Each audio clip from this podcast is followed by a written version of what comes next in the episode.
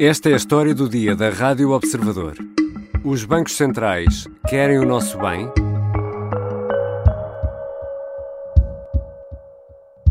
E, portanto, vale a pena pensar eh, e pensar o mais próximo possível se é de continuar este galope, porque eh, pode ser a maneira não certa, não correta de resolver o problema nem o da inflação, nem o do crescimento económico. Marcelo Rebelo de Sousa está preocupado com o que chama de galope do Banco Central Europeu na subida da taxa de juro de referência.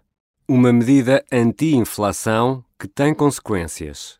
Na mesma linha, António Costa diz que a inflação que enfrentamos tem uma origem diferente do habitual. Logo, defende o Primeiro-Ministro, o remédio também deveria ser diferente. E, portanto, não é propriamente com subidas de taxas de juros que nós combatemos esta inflação. E, portanto, compreendendo a lógica da normalização, de não continuarmos a ter taxas de juro historicamente anormalmente baixas, é, acho que o Banco Central Europeu, em toda a sua independência, deve ser prudente no exercício deste mecanismo de aumento das taxas de juros. Isto dito, acho que eh, as famílias devem estar conscientes de que quem tem taxas variáveis, a taxa de juro a Reserva Federal dos Estados Unidos deverá esta quarta-feira subir de novo a taxa de juro de referência.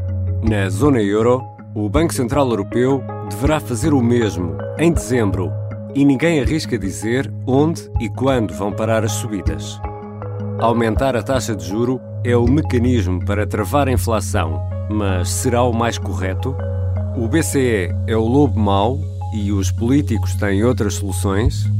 Vou conversar com o jornalista da secção de Economia do Observador, Edgar Caetano, sobre estas subidas e como elas têm impacto nas nossas vidas. Eu sou o Ricardo Conceição e esta é a história do dia.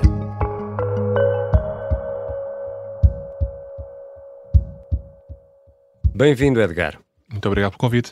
É sempre uh, bom começar pelo início, não é? O início é sempre uma boa forma de começar. O Banco Central Europeu, que gera o euro, a nossa moeda, vou dizer assim, quer inflação nos 2%. Porquê? Porque não mais um pouco ou um pouco menos? É uma discussão académica muito intensa, porque um, os 2% tornaram-se este número mágico que, que, se pretende para a inflação. Uh, há quem defenda que possa ser um bocadinho mais, 3%, 4%, uhum. e há quem ache que qualquer inflação é, é sempre negativa, é sempre uma coisa má. Há quem ache que o ideal é uma inflação de zero uh, ou, ou mesmo uma inflação negativa. Porém, temos 2% de meta. Mas temos 2% porque é aquilo que se acredita que é uma estabilidade dos preços, apesar de ser um, sempre um aumento de preços, não é? E porquê é que 2% de aumento de preços anual é estabilidade de preços? Porque é um aumento de, de, dos preços que se acredita que não é demasiado uh, rápido, mas também não é lento demais, no sentido em que obriga a que eh, uma, uma grande parte da poupança existente na economia vá para ativos, vá para investimentos com maior risco porque senão, se eles ficarem investidos em terras improdutivas ou em, em barras de ouro, isso significa que não vão eh, ter qualquer rendimento e vão ser comidos pela, pela inflação. Ou seja, dá-nos uma perspectiva de crescimento, é isso? A existência de uma meta de inflação de 2% significa que os agentes económicos sabem que se não investirem o dinheiro em coisas, uma parte da poupança uhum. que existe no mundo, em coisas com um bocadinho mais de risco, ele vai ser destruído. E isso uhum. significa que é preciso haver esse investimento em coisas com mais risco, porque senão não há inovação e não há crescimento mais potencial.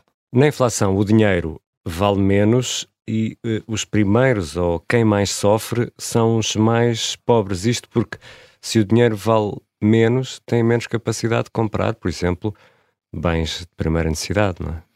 Sim, porque repara, por isso é que se diz que a inflação é um imposto escondido, não é? Afeta todos, uma inflação afeta todos os cidadãos. A questão é que os que têm menos eh, posses vão ser mais afetados porque isso representa um peso maior para os seus orçamentos. Agora, a verdade é que tu, quando, quando tens impostos como o IRS, é progressivo, não é? Quanto mais tu ganhas, mais pagas. Uhum. Quando a inflação é de 7% para toda a gente, não há como progressivizar esse, uhum. esse imposto escondido, se essa palavra existe, que eu sei que não existe. Mas, Edgar, há aqui algo que também me faz confusão, que é, se os preços sobem, se os preços são mais caros, uh, as empresas ganham mais. O Estado também está a arrecadar mais impostos e basta olhar para os últimos números. Ou seja, se há mais dinheiro a entrar nas empresas e também no Estado, não há aqui algo que pode vir a beneficiar toda a gente? Numa primeira fase, sim, isso está, também está estudado, ou seja, todos os Estados ganham numa primeira fase quando existe um período de inflação súbita e mais elevada. Mas isso não é sustentável a prazo, porque se num ano, como aconteceu agora em 2022, tens o, os Estados a recolher mais impostos por aquilo, pelo efeito uhum. daquilo que tu acabaste de dizer, a questão é que isso rapidamente se transforma no, no inverso, em que os custos de financiamento do próprio Estado começam a aumentar porque o Estado também tem que pagar mais para se endividar, portanto, o efeito de, de windfall, né, de, de, de ganho inesperado para o Estado, começa a esbater-se logo aí, a própria economia começa a ter custos de, custos de financiamento muito mais elevados e, portanto, é uma ilusão achar que só porque um Estado consegue, como conseguiu este ano, mais dinheiro, um, mais dinheiro que isso, não, isso não, não é sustentável a prazo. Um dos principais remédios que estão a ser utilizados pelos bancos centrais para combater a inflação é a subida da taxa de juro.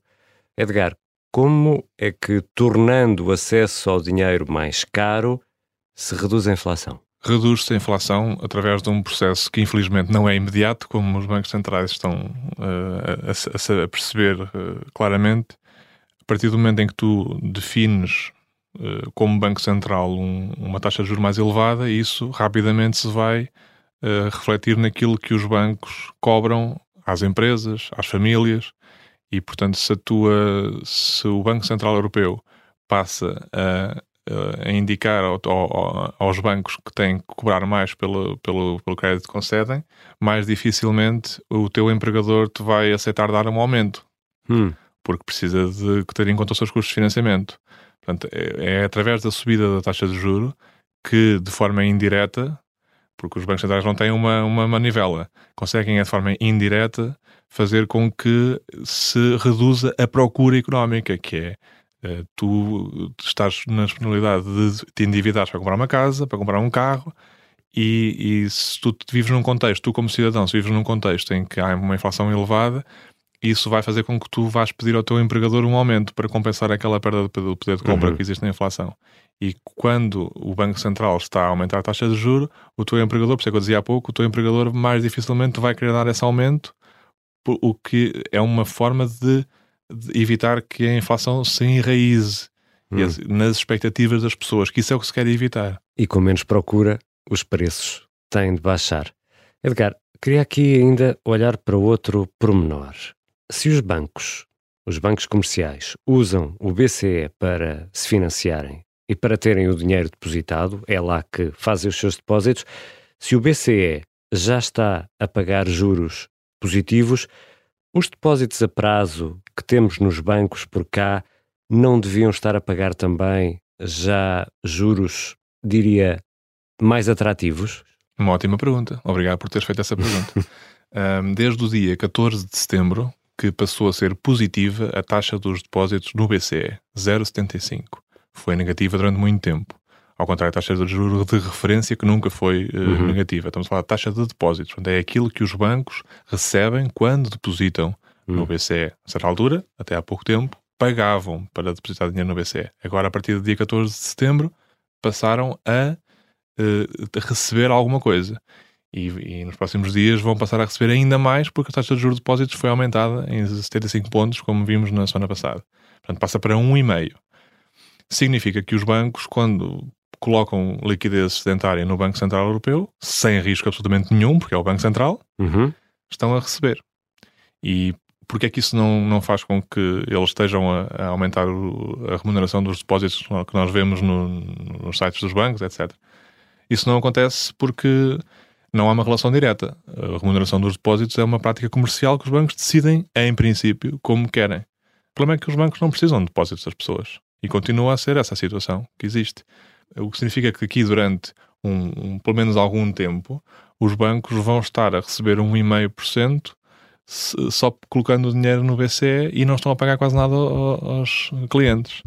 É bom que aproveitem isso muito bem, porque é só margem para eles, de facto. Já voltamos à conversa com o jornalista Edgar Caetano, sobre a política de subida das taxas de juro e como isso mexe com a nossa vida, principalmente com o crédito à habitação. As armas e os barões assinalados. E o resto é história, com João Miguel Tavares e Rui Ramos, às quartas-feiras, depois do Jornal do Meio-Dia e sempre em podcast. Estamos de regresso à conversa com o jornalista Edgar Caetano, da secção de Economia do Observador. Edgar, Portugal é um país de proprietários. Não vamos aqui discutir eh, as políticas de habitação que tornaram mais fácil pedir dinheiro emprestado ao banco do que arrendar uma casa. A esta hora, há milhões de famílias portuguesas com a máquina de calcular na mão porque a prestação que pagam ao banco está a aumentar. Temos ideia de quanto e até quando é que vamos assistir a este aumento da prestação que pagamos pelo crédito à habitação? não, não é possível prever isso. Uh, sabemos que uh, está a gerar-se alguma percepção de que os bancos centrais, a começar pela Reserva Federal dos Estados Unidos, nos próximos meses, e quando eu digo próximos meses, digo início de 2023, vão chegar ao momento em que poderão ter que fazer o chamado pivô, ou seja, começar a desacelerar uh, este ritmo frenético que tem existido de subida de taxas de juros muito rápida em pouco tempo. Uh, mas nós não conseguimos garantir isso, simplesmente porque não conseguimos garantir que o inimigo público número um, chamado inflação, se consiga controlar uhum. nos próximos meses. Mas, se nós acreditarmos que uh, no início do próximo ano algumas economias importantes, como a Alemanha, os próprios Estados Unidos, não sabemos, poderão estar em recessão, é, isto também é, é um bocadinho polémico ou um bocadinho controverso do ponto de vista académico, mas em teoria uma recessão leva a uma queda da procura económica. Se há uma queda da procura, há menos tendência para a inflação, mas isto não é líquido. Entretanto, Edgar, Euribor, que é um índice ao qual fomos apresentados e conhecemos bem ali desde, desde o início deste século, vai antecipando esta tendência de subida uh, na tal relação direta que falavas há pouco isto é, só depois do BCE subir é que as taxas sobem ou andam aqui à frente daquilo que ainda vai acontecer? Normalmente tentam antecipar. A Euribor é uma taxa que é formada no mercado interbancário, portanto uhum. não é uma taxa definida administrativamente. Exatamente. É, uma, é aquilo que os bancos cobram uns aos outros para emprestar dinheiro uns aos outros, o que já foi negativo, como, uhum. como toda a gente se recorda e não, não foi assim há tanto tempo. Um, normalmente, uh, a Euribor, na, na, sua negociação diária, tenta antecipar aquilo que o BCE vai fazer. Ainda esta segunda-feira saiu a inflação, na a taxa de inflação na zona euro, que saiu mais uh, 10,7, saiu mais forte do que, o, do que o que se esperava. Isto basicamente já está a cimentar as expectativas de que o BCE vai subir nas taxas de juros de forma muito intensa em dezembro, possivelmente mais 75 pontos e, portanto, isto a Euribor já vai começar a, a, a, refletir isto nos próximos dias. Vamos também falar aqui um pouco de política. A prioridade tem que ser, para todos, reduzir a inflação tão rápido quanto possível, mas eh, é importante que se mantenha o equilíbrio entre o esforço da política monetária para conter a inflação tanto o Primeiro-Ministro como o Presidente da República mostraram, no mínimo, desagrado em relação às opções que têm sido tomadas pelo BCE. O Governo tem um pacote de medidas para minimizar o impacto da subida da taxa de juros de referência, que deverá ser anunciada agora por estes dias. Mas uh, Christine Lagarde, que foi Ministra das Finanças uh, de França e hoje é a Presidente do Banco Central Europeu, diz que o que tem de ser, tem de ser I know that it is tough, and I know it from you know very close to home. Mm-hmm. Uh, but equally, we, we just have to do what we have to do. The mission of the European Central Bank is not just to be the custodian of the euro for everybody in Europe, but it's also to fight inflation so that we have price stability. This is Olhando mantra, para aquela lógica de controle da inflação na casa dos 2%, tem mesmo de ser assim, Edgar? Provavelmente tem, no sentido em que uh, nós sabemos que viemos de muitos anos em que a taxa de juros esteve em níveis anormalmente baixos e ninguém pode achar que é saudável termos eh, taxas negativas na, na poupança e, e na Euribor. Acho que ninguém, ou reformulamos o nosso sistema económico financeiro como um todo, ou assumindo que continuamos com este, claramente não é uma coisa boa. Os uh, responsáveis que tu referiste, o Primeiro-Ministro, o Presidente da República, manifestaram o seu desagrado, é verdade. Curiosamente, eu não me lembro de os ver a, manifestar o seu desagrado ao longo de todos estes anos em que o BCE andou até na, na fronteira do seu, do seu mandato a, a baixar as taxas de juros de uma forma uh, que eu diria que é questionável do ponto de vista moral se é possível um Banco Central ter taxas de juros tão baixas durante tanto tempo, a comprar a dívida dos Estados, a permitir que os Estados emitissem nova dívida a custos muito mais baixos do que a dívida velha que se ia vencendo, portanto, basicamente, quase naquele limite daquilo que se pode dizer que o Banco Central está a financiar os Estados, não é? estava a permitir que eles refinanciassem a sua dívida a custos muito baixos, graças à sua política monetária, e, portanto, agora é que eles estão a queixar. Uh, isto é discutível porque uh, acho que responsáveis têm que perceber que um Banco Central que está a viver com taxas de inflação de, de mais de 10%, quando o objetivo é 2%, não pode não digo subir mais rapidamente ou mais, ou mais lentamente, mas ter uma taxa de juro muito baixa. Mas pegando nisso que estás a dizer e naquilo que já falaste aqui da recessão e da, da velocidade a que estas taxas vão aumentando, esta uh, velocidade furiosa, se me permites a imagem, não pode também aumentar o risco de recessão? Pode, e é por isso que muita gente dizia que o BCE, se esperasse demasiado, o BCE e a Reserva Federal e outros, mas se esperassem demasiado para começar a subir taxas de juros, quando subissem tinham que subir de forma mais rápida e, e assim ainda eram mais graves os riscos de recessão. Então o BCE já foi tarde? foi muito tarde. Em novembro de 2020, Estados Unidos? Em novembro de 2021, Christine Lagarde veio a Lisboa e disse que muito dificilmente se reuniriam as condições em 2022 durante todo o ano 2022 para que houvesse uma subidazinha de taxa de juros. E toda a gente sabe que já vamos na terceira. E, portanto, de terceira, e não é pequena. E em grande. dezembro vamos ter mais, não é? Vamos ter mais. Disseste há pouco que um, a recessão abranda o crescimento da economia, ou pelo menos a procura, não é? Que outros riscos é que tem para as nossas vidas? Quando se fala, presumo que a tua pergunta é a recessão na, na definição técnica, que é uhum. é dois trimestres consecutivos de, de, um, de, um, crescimento negativo, ou seja, uma, uma descida do produto económico em uhum. dois trimestres consecutivos. Ainda não tivemos isso, uh, mas há quem acredite que vamos ter, pelo menos em alguns países da Europa, nomeadamente na Alemanha, agora no, no, no inverno. Agora, obviamente, uma recessão não é necessariamente o fim do mundo, o problema é essa recessão se prolongar muito. Aí vamos começar a ver efeitos no desemprego, que ainda não estamos a ver, que isso é um ponto importante. Uhum. Uh, mas claramente o problema de uma, uma recessão é, uma, é uma, uma, parte normal dos ciclos económicos. O problema é quando se prolongam muito. E se prolongam muito mesmo, transformam-se em depressões, não recessões. Percebes? Esse é que é o grande risco, mas ninguém está a falar nisso para já, não é? Vamos falar de outro ponto uh, que também já aqui abordaste, Edgar Caetano, que é a questão da, da inflação. Tivemos agora 10% em outubro. Isto significa que as metas eh, do governo para este ano, que era de 7,4 e de 4 para o ano, são manifestamente otimistas? Talvez a, do próximo ano não seja tanto, porque estamos a falar sobre uma previsão de inflação ao longo de 2023, este total de 4%. Uh, sabemos que será a média do ano. Só porque estamos a entrar ou na, na, iminência de entrar em 2023 com uma taxa de inflação de 10%, não é impossível que, embora seja talvez pouco provável, uh, que ao longo de 2023 tenhamos uma inflação média de 4%. Mas eu diria que, não sendo grotescas, são de facto um bocadinho para o lado otimista, digamos. Edgar, partindo daquilo que vamos lendo e ouvindo, nomeadamente por parte de lideranças políticas, os bancos centrais são o lobo mau desta história? Algumas, uh, algumas pessoas de alguns quadrantes políticos acham que sim, que o Banco Central está a subir a taxa de juros muito rapidamente e que isso uh, coloca em dificuldades uma, uma grande porção da população, ou devo dizer do eleitorado. Uhum. Uh, mas uh, os bancos centrais, quando são independentes, isso é sempre uma boa notícia. Quando são dependentes, isso é, na minha opinião, é sempre uma má notícia. Mas eu repito aquilo que disse há pouco. Se calhar foi por ter começado demasiado tarde, por uh, receios políticos, que o BCE também os tem, certamente. foi por causa disso que nós estamos agora a fazer isto de forma tão rápida e tão súbita. Teria sido melhor começar mais cedo, nomeadamente na primavera ou no máximo no verão de 2021. Depois ouvimos o primeiro-ministro, quando começou a guerra, a dizer que antes da guerra ninguém falava em inflação, não é? Não é verdade.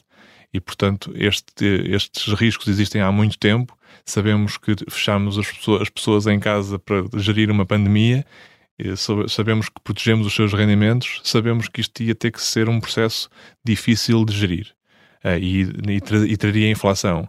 Depois veio Vladimir Putin, decidiu eh, aproveitar esse momento, percebeu que era agora ou nunca, sabia que ia apanhar a Europa e o mundo numa fase de transição e fez com que aumentasse ainda mais a inflação.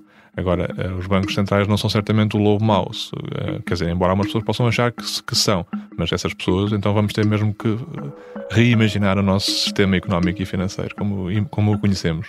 Obrigado, Edgar. Obrigado, Ricardo. Edgar Caetano é jornalista da secção de Economia do Observador e há muito que escreve sobre estas matérias. Os sons que ouvimos neste episódio foram registados pela RTP, pela SIC e pela RTE, a televisão estatal irlandesa, que entrevistou Christine Lagarde no Late Late Show. Esta foi a história do dia. Pode seguir-nos tanto no site do Observador como nas aplicações que habitualmente usa para ouvir podcast e assim não perde um episódio. Pode também sugerir a um amigo ou familiar a história do dia que tem um tema diferente, todos os dias, de segunda a sexta. Obrigado por nos ouvir. A sonoplastia é da Beatriz Martel Garcia, a música do genérico do João Ribeiro. Eu sou o Ricardo Conceição. Até amanhã.